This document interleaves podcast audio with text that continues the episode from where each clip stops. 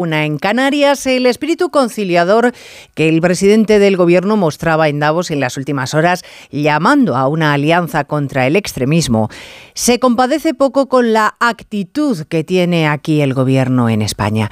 Señalamiento a los empresarios, sugerencia constante de guerra sucia judicial, vaciamiento del papel del Estado, legislación vía Real Decreto Ley o ruptura del principio de igualdad son algunos de los grandes hitos de este Ejecutivo.